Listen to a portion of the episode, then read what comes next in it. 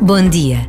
Acolher dois jovens, vindos de longe ou de perto, para participarem na Jornada Mundial da Juventude durante a primeira semana de agosto.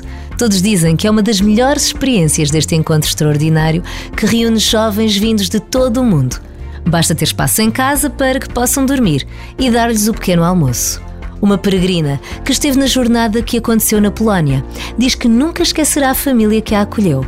Falavam na linguagem internacional dos gestos, mas para acolher e ser acolhido não são precisas muitas palavras. Basta a generosidade de um coração que sabe dar e agradecer, e Deus permanece.